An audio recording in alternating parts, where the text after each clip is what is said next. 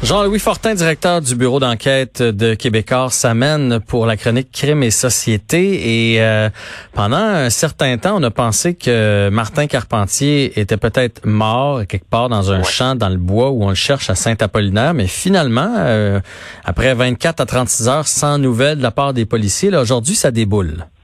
Au huitième jour, Jean-François, de la chasse à l'homme pour le localiser, là, après, effectivement, moi, j'aurais j'aurais bien Parier qui était décédé, mais la SQ nous arrive avec une surprise ce matin qui change là, la donne complètement dans les recherches. C'est-à-dire que là, euh, la porte-parole de la Sûreté ce matin, ce qu'elle expliquait, c'est que euh, ils ont découvert des éléments qui montrent que Martin Carpentier, c'est d'une part, s'est déplacé.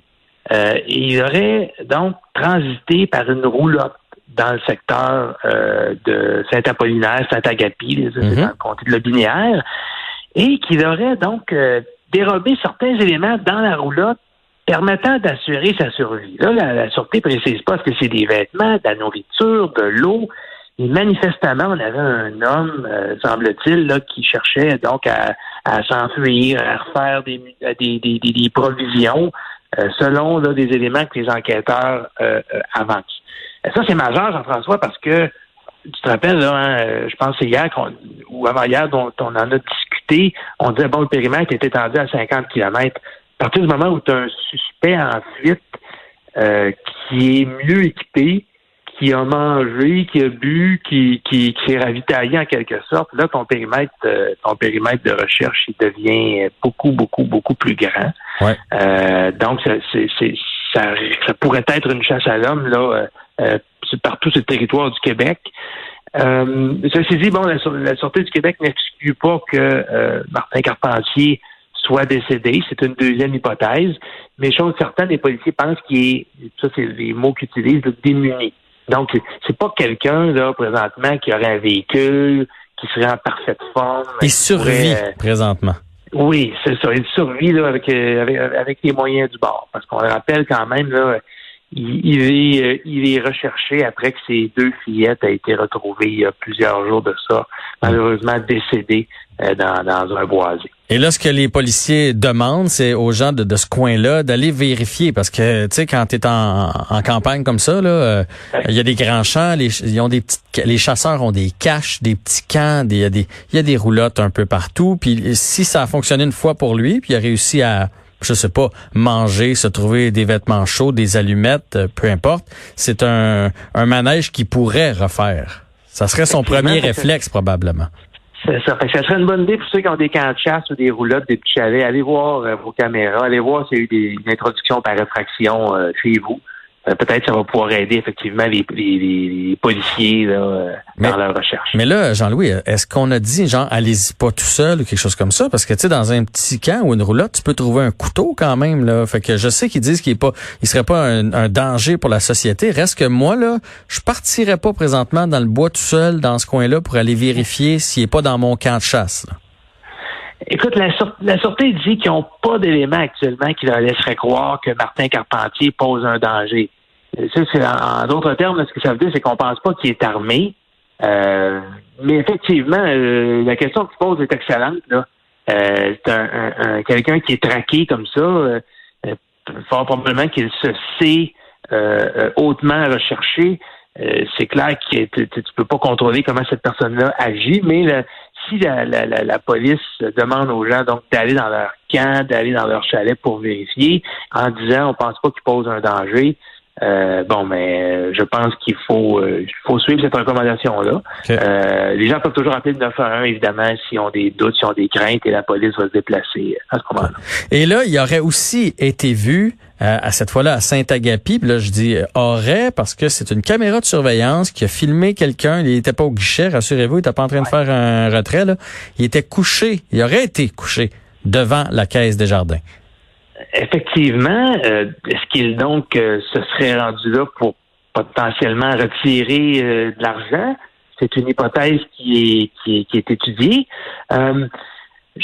Moi, je, je, bon, évidemment que là, les, policiers sont allés, sont allés sur place, on, se sont munis des bandes de, de, vidéosurveillance. Ça va être analysé assez rapidement, mais, mais j'attendrai pas de développement là-dedans à courte échéance parce que une information très, très stratégique. Si on qu'il si les policiers le reconnaissent, savent que c'est lui, euh, vont peut-être pas euh, euh, vouloir informer le suspect qui sont sur sa trace dans ce secteur-là.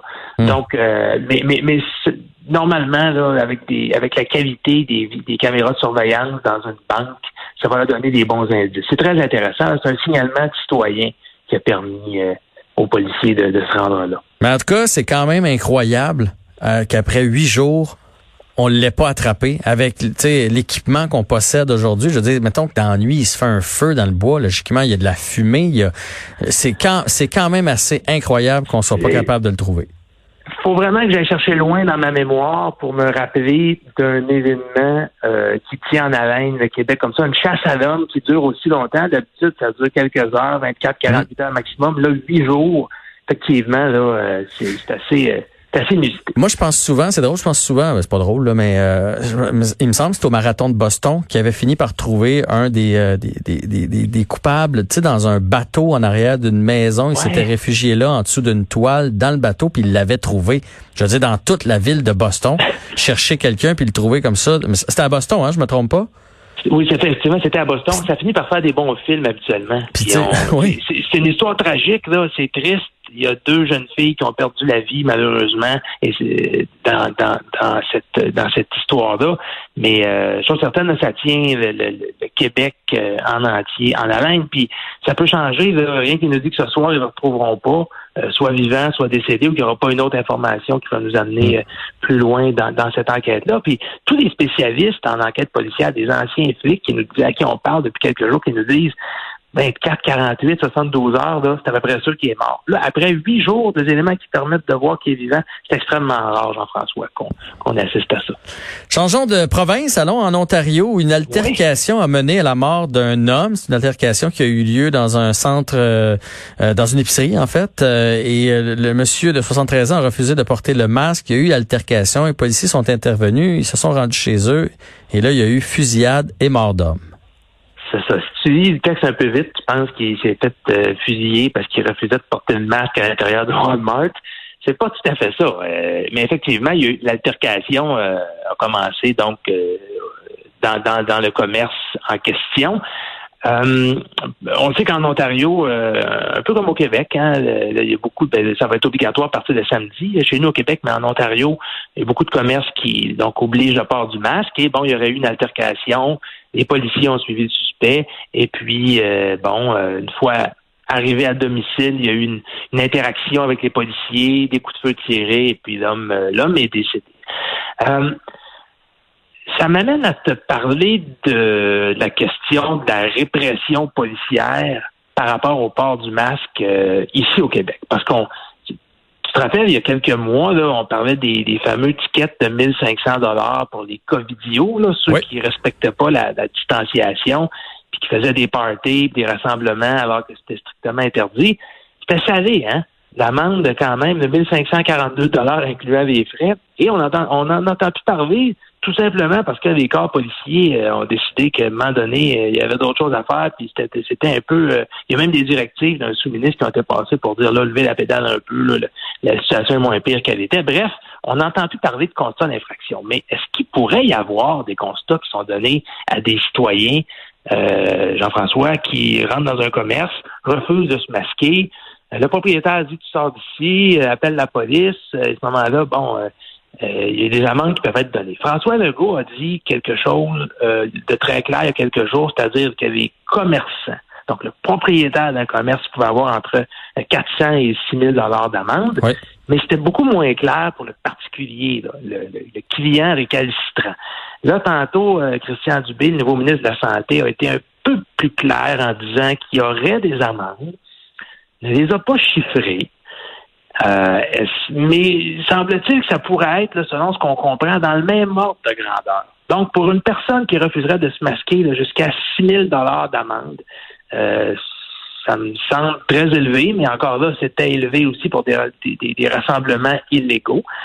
Euh, il faudra voir maintenant si les corps de police euh, sont, sont véritablement à la traque des clients pas masqués. Ah oui, puis ils ont pas je suis certain qu'ils n'ont pas le goût de gérer ça. Puis, puis ben, on veut pas que ça vire à foire. C'est ça qu'on veut pas. Effectivement. Puis moi, je, je, pour avoir parlé à des euh, des, euh, des agents dans différents corps de police euh, en avril puis en mai, après quelques semaines, ils sont tannés puis ils, ils se déplaçaient uniquement s'il y avait des raisons de croire qu'il y avait une autre infraction qui était commise.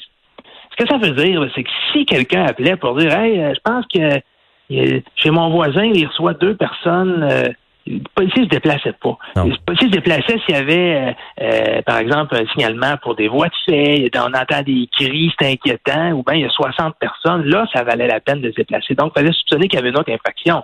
Mais tu sais, on entendait des histoires, tu t'en rappelles, là, euh, mon voisin a commandé deux pizzas extra larges, ça doit vouloir dire qu'il y a ouais, chez lui. là. C'était un peu exagéré.